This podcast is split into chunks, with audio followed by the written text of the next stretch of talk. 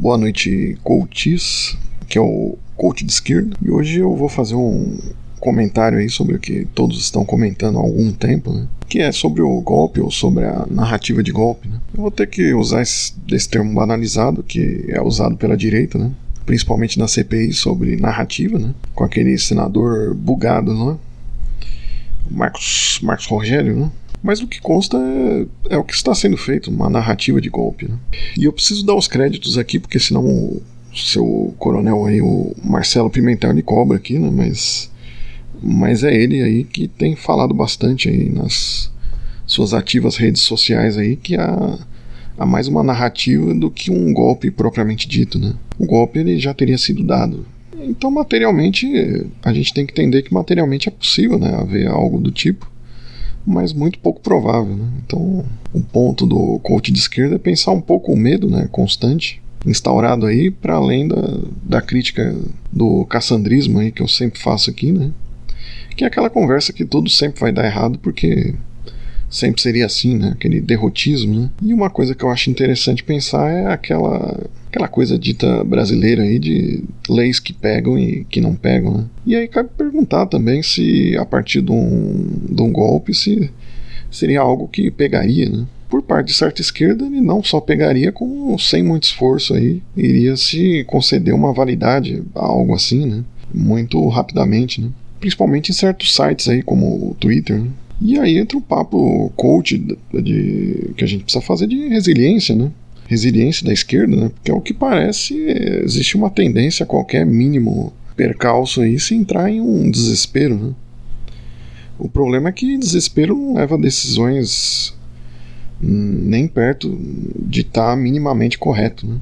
Toda decisão do desespero acaba indo para um lado muito ruim, né? Até pouco tempo atrás, algumas pessoas pediam intervenção dos, dos Estados Unidos no, no país, né? Sinceramente, coisas desse tipo aí levam a duvidar que haja alguma perspectiva para a esquerda, né?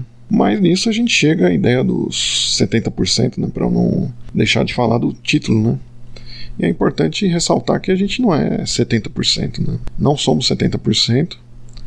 Talvez esse 70% ele aparecesse de fato num, num, golpe, né? Até por isso é possível se duvidar dele, né? Talvez até mais de 70%. Mas focando aqui nesses 70%, né? Fica difícil nesse horizonte a gente não ver que há um problema aí nas análises que falam em golpe. É, a fala constante a respeito disso mostra uma mobilização, né, extrapolando aqui, até mostra a inviabilidade aí de, de algo golpista aí ao, ao estilo clássico. Né? E eu vejo pessoas falando que o, você não ter medo de golpe seria uma coisa de, de privilegiados. Né?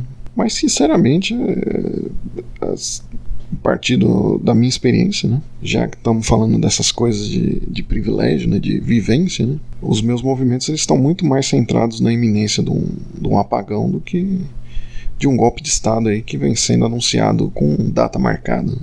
Mas toda essa fala aí de privilegiada, enfim, eu sempre tenho sempre fico cornetando aí nesse caminho, né? Porque, no mínimo, é muito problemático a gente falar em privilégio nessa situação, né? Bom, esse coach aí, ele, ele, ele se pauta muito mais na linha de marcar posição, né? Que diante do fascismo, o mais correto é, é você dobrar a aposta, né?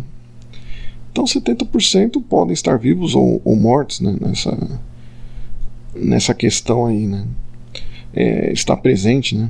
Está ativo ou não ativo, né? No caso, né? Mas a cifra importante é sempre com um contingente coeso, né? E que sabe seus inimigos, né? E está organizado aí pelo, pelo que está lutando. Né? Então, quanto aí das ruas, né?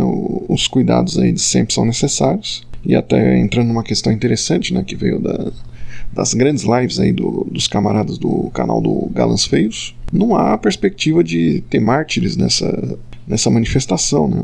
O exemplo de Fortaleza ali foi um alento né, de, de ter arrancado a faixa, mas a coisa também pode e deve ser feita com organização, aí, mantendo a, a presença nas ruas da, da esquerda. Né? Eu entendo até que pela questão do público né, do, do canal ali, é, eu não vejo erro na análise dos galãs aí quanto a essa disposição de, de mártires, porque não, não é esse o caso. Né? Inclusive a gente tem um bom exemplo de Lenin aí que não, não se deixou capturar. Né?